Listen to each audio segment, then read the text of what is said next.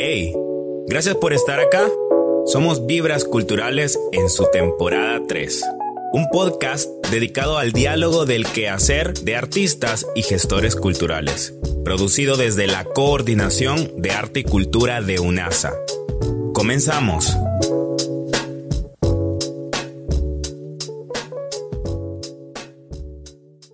Bienvenidos a su podcast Vibras Culturales en su temporada número 3. Soy Abraham Rodríguez. Gracias por estar acá.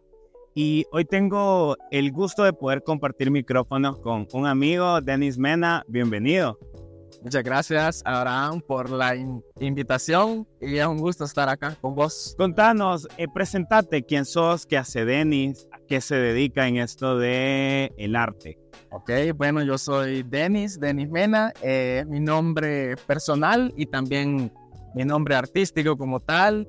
Y pues soy un cantante, compositor, productor y inventor de aquí de, de Santa Ana, del país del Salvador. Y pues para que vean que si hay arte, aquí estamos tratando de representarla. Súper música. Cuando hablamos de música, ¿qué tipo de producción haces? Eh, al menos yo antes de, de, esta entrevista estaba escuchando un par de canciones tuyas. Igual te sigo desde antes, eh, pero al menos yo le siento una mezcla de pop, eh, funk, soul. Pero ¿cómo podrías clasificar vos tu producción musical? Porque, por ejemplo, sé que iniciaste como con una base de rap también. Entonces, ¿cómo ha ido evolucionando hasta llegar hoy por hoy a Denis Mena? Eh, me gusta tu pregunta y también cómo la, cómo la has puesto así como en orden cronológico. Gracias ahí por seguirme, igual somos amigos, yo también sigo tu arte y por cierto, nos conocemos desde la actuación, así que estuvimos ahí, desde ahí nos conocemos, desde el mismo arte, ¿va? Eso une a las personas. Denis estuvo eh, siendo parte del grupo de teatro universitario Grupo NASA, ahí compartimos eh, escena y desde ahí fue también empezar a seguirnos desde las producciones de cada uno, ¿no? Así que genial haber compartido por el Teatro de Santa Ana con vos. Eso es un gran logro personal, va, de haber estado ahí. Pero hablando de la música, pues gracias ahí por tripearme. Y sí, es pop. Yo también lo puedo yo cuando me preguntan qué música sé, qué género, yo siempre digo, ah, es algo experimental, es algo pop, eh, bien, tengo muchas influencias, trato de meter todo lo que me gusta un poco y tratando que es, eh, eso que vos decís del pop es para como que a la gente le guste, ¿va? Pero si uno tiene su, su propio gusto, como decís, hay un poco de funk, ahí, en ahí hay un poquito de, hasta de reggae, las próximas cosas que se vienen de este mismo álbum, eh, soul, como vos decís, R&B, y ahí me, mezclas, mezcolanzas.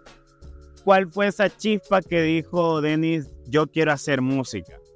Eh, yo quiero iniciar en esto de la música. ¿Qué fue lo que detonó para decir, yo, Mena, hoy quiero grabar una canción? Sí, yo desde pequeño no, no, ¿cómo decirte? Siempre el sueño estaba. Eso como quizás ya lo trae uno, no sé, no sé si todos los músicos así vuelva, pero desde pequeño ya estaba y era como que no me animaba, no me animaba, pero era porque no, no me sentía confianza a, mí mismo. Era como que a mí me gusta lo que hago, me gusta lo que compongo, me gusta lo que trabajo, pero ¿será que la música ya está apta para? Y no fue así hasta que conocí a Cristian, que es la persona que me ayuda a mezclar, que es la persona que dos cabezas piensa mejor que una, y luego yo fui entendiendo que el trabajo artístico es así, y ya fui involucrando a más personas, y fue algo genial, y, y es como que empecé a experimentar con un micrófono como tal después de mis composiciones en una iglesia. Entonces, para mí, cuando conocí la iglesia, me enamoré del gospel, de la música afroamericana, sus coros, las armonías de las voces. Y como era música en inglés, era para mí como que, bueno, sí, es genial es de una religión como tal, ¿va? pero a mí lo que me gusta como tal, y empecé a ir mucho a la iglesia más por la música que por lo religioso, ¿va? pero también estaba como en un camino de, de era más adolescente, más niño, entonces la música ahí fue donde tuve mi primer, como que ahí agarré ya lo analógico y convertí mi voz en digital, y yo dije, no, yo creo que quiero grabar y, y, lo mío, va, entonces dije yo, le voy a dar, va, y ahí es como empezó todo, y hasta aquí. ¿Cuáles han sido los retos eh, que has atravesado en esto de producir música eh, desde como inicio? Eh, ¿Qué puedo hacer? cómo hago para que la gente me pueda escuchar, pero a nivel personal, ¿cuál crees que ha sido el reto que ha sido más difícil de enfrentar en esto de hacer música? En, eh, primero, aprender más instrumentos, pero eso es como reto personal. Pero ya cuando de la composición, y bueno, también agarrar un poco más de técnica vocal, pero ya cuando las composiciones, el arte que uno tiene en la mente, se convierte en una idea que uno quiere dársela a las personas, en una idea comercial, eh, los retos son otros, como por ejemplo empezar las amistades, los conocidos como vos. Entonces, poder vender mi proyecto y que a la gente del rubro del arte le guste, y entonces yo saber de que se las puedo vender a la gente particular, ¿va? Entonces, como decía, empecé con esto del rap, porque aquí de las subculturas que quedaban, por ejemplo, reggae, el rock y eso, el rap ahorita actualmente se mueve mucho y mi papá a mí me metió mucho rock y mucho rap. O sea, era una mezcla totalmente así, pero es como que mi papá también le gustaba mucho la música, el arte, dibujaba. Entonces de ahí vienen, igual mi mamá confeccionaba vestidos y dibujaba, entonces de ahí viene va, el gustito a todo el arte en general. Y fue cuando yo dije, ah, yo quiero hacer lo mío y voy a empezar aquí como por el rap. Igual a Cristian le gustaba el rap y empezamos a hacer mezcolanzas de eso.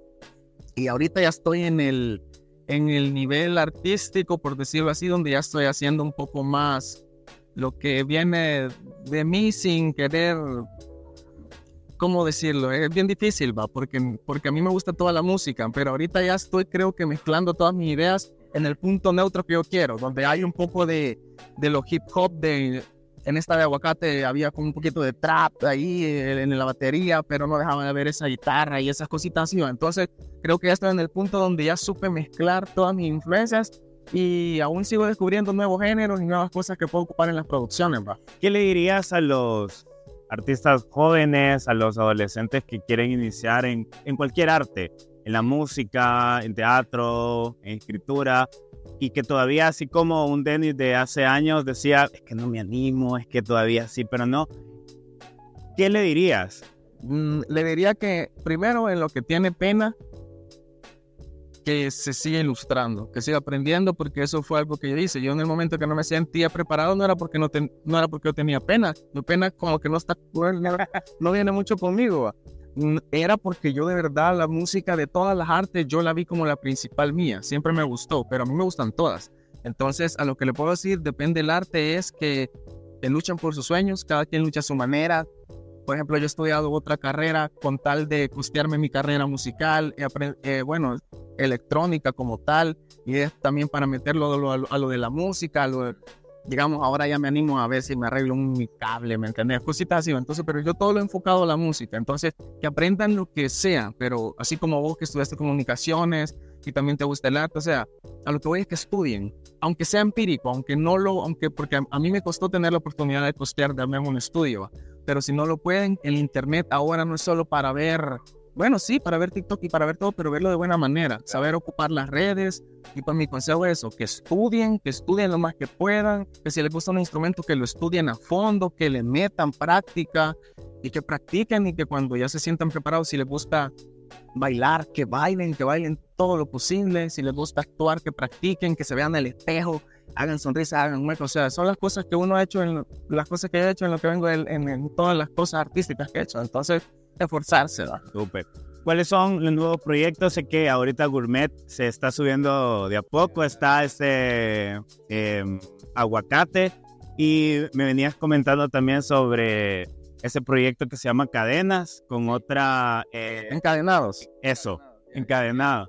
gracias, pues Sí, gracias por haberlo escuchado. Ese proyecto, mm, como no es ni un en principal, entonces, me gusta cuando la gente me pregunta por él, yo le digo, no, ese es un proyecto en conjunto, siempre con Cristian. Él se encarga de hacer las, las bases, las bases del todo. Él, él compone totalmente la, la instrumental. Mira, Cristian es este chavo con la canción SOS, ¿o es otro? ah, va. SOS es con Rulay. Un saludo a mi hermano Rulay. Así que espero que también te, te tripees ahí la, el podcast. Va, con Rulay no, con Rulay fue un fit, porque básicamente él yo compuse mi letra, él su letra y unimos, pero él consiguió la base también por otro lado, no fue con Christian, él es Rulay, ajá, es un fit que tenemos.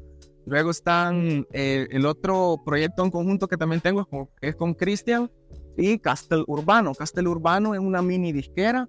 Creo que él no está en el país. Solo para que entendas el contexto, no nos conocemos, no nos conocemos con él. Eh, nuestro intermediario es Cristian. Pero él tiene una mini disquera, entonces él mete a muchos artistas que le interesan. Le interesó mi pop, como vos decís.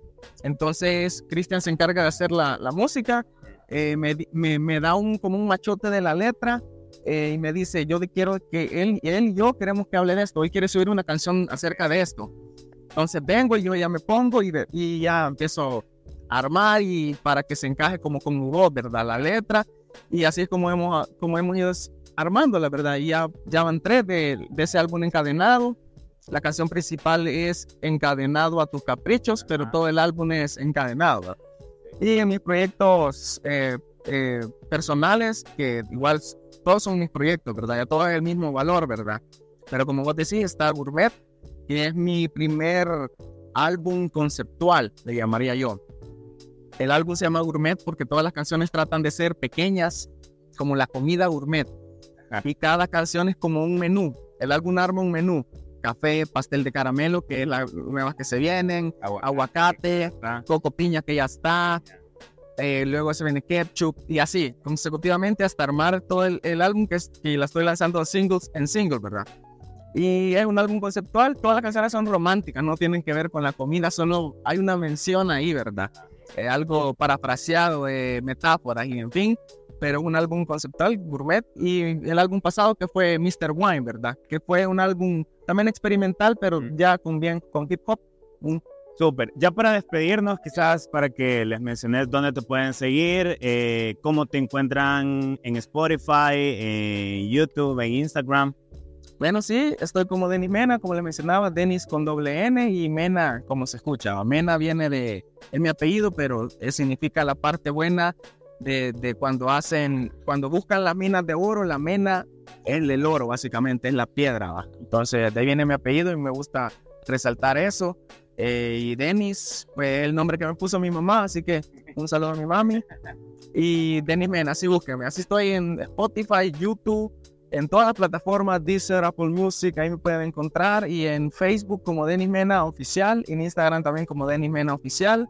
Y en TikTok también, ahí unos cuantos TikTok. Bueno, gracias por acompañarnos. Los micrófonos de Vibras Culturales siempre van a estar abiertos para próximos proyectos. Gracias por acompañarnos. Esto es Vibras Culturales en su temporada número 3. Nos vemos en la próxima. Yeah.